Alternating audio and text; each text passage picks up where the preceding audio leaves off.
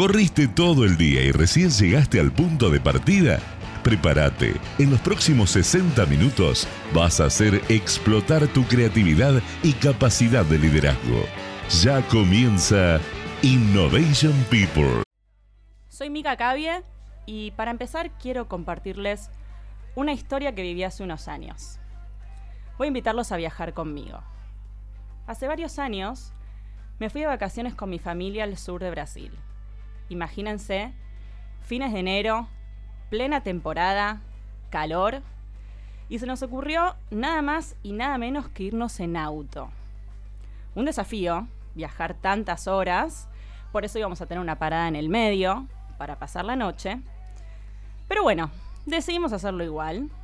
Arrancamos el camino, llegamos bien a la playa, sol, rodeados de caipiriñas, de las arenas claras, las aguas tibias. Y estábamos también con otras familias amigas que nos habían acompañado y esas vacaciones que se suelen hacer en conjunto. Las vacaciones iban llegando al fin cuando nos toca volver de nuevo todas esas horas en auto. Arrancamos por el lado brasilero, muchas subidas, muchas bajadas, por los morros que están llenos de verde y que no hay nada más que plantas. Y después, bueno, teníamos la frontera y ya cruzábamos para el lado argentino.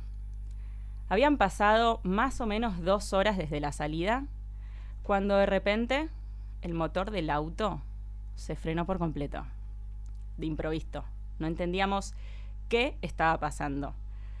Por suerte estábamos en una bajada, entonces con el envión que tenía el auto llegamos a una fábrica que veíamos ahí a lo lejos, que no sabíamos ni de qué era, pero no nos quedaba otra opción que acercarnos ahí. Nos bajamos del auto y ahí aparece Manuel. ¿Se imaginan a Manuel?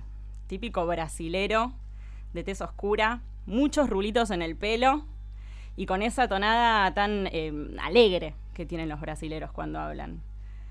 Nos costó entendernos, pero Manuel nos ayudó a conseguir una grúa del pueblo más cercano para que nos venga a buscar, porque estábamos realmente varados en el medio de los morros.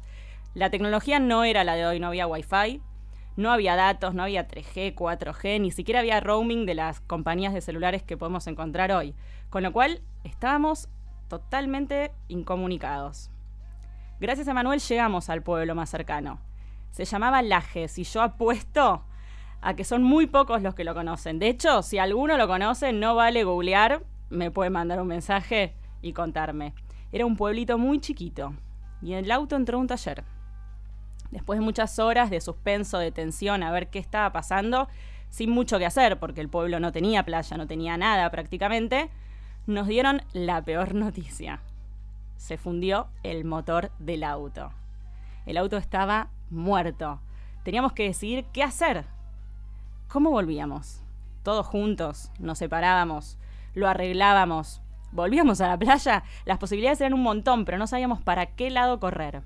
Entonces lo primero que se nos ocurrió hacer fue llamar al conserje de la posada en la cual habíamos parado, que nos dio un par de ideas y después nos comunicó con una de las familias amigas que había veraneado con nosotros ahí en esos días y que todavía estaban en la playa. Y ahí hablamos con Roberto. Roberto es un amigo de la familia, con él habíamos compartido esos días y él había ido y volvía en avión. Después de preguntarnos si estábamos bien, después de esas horas de tensión y incertidumbre que no sabíamos qué hacer, nos dijo, yo los voy a ayudar a pensar. Yo no sé bien por qué, pero esa frase me quedó grabada en la cabeza y creo que hoy describe mucho de lo que yo hago personal y profesionalmente en mi vida. La decisión final de qué hacer la teníamos nosotros. Las, las, acciones las íbamos a ejecutar nosotros y la responsabilidad era totalmente nuestra de qué hacer frente a esa situación. Pero Roberto hizo con nosotros un análisis de esa situación, nos ayudó a diferenciar las cosas que podíamos solucionar fácilmente, a prestarle más atención a los que merecían más concentración y más análisis, pensar alternativas, como lo que hoy llamamos un brainstorming, una tormenta de ideas, para ver posibilidades. Cortamos el teléfono, habrán sido 10 minutos, pero para mí fue una marca, ayudar a pensar. Yo estudié y me formé en diferentes disciplinas y licenciaturas que hoy combino con varias experiencias laborales que tuve. Me considero una coach mentora de procesos de transformación y desarrollo personales y grupales. ¿Qué quiere decir eso? Se estarán preguntando del otro lado. Coaching es una palabra que se escucha tanto hoy por hoy que muy pocos saben qué es o hasta pueden explicar qué es. Nosotros en el transcurso de los programas vamos a ir charlando sobre eso, vamos a ir explicándoles, vamos a ir conociendo personas que nos van a ayudar a entenderlo.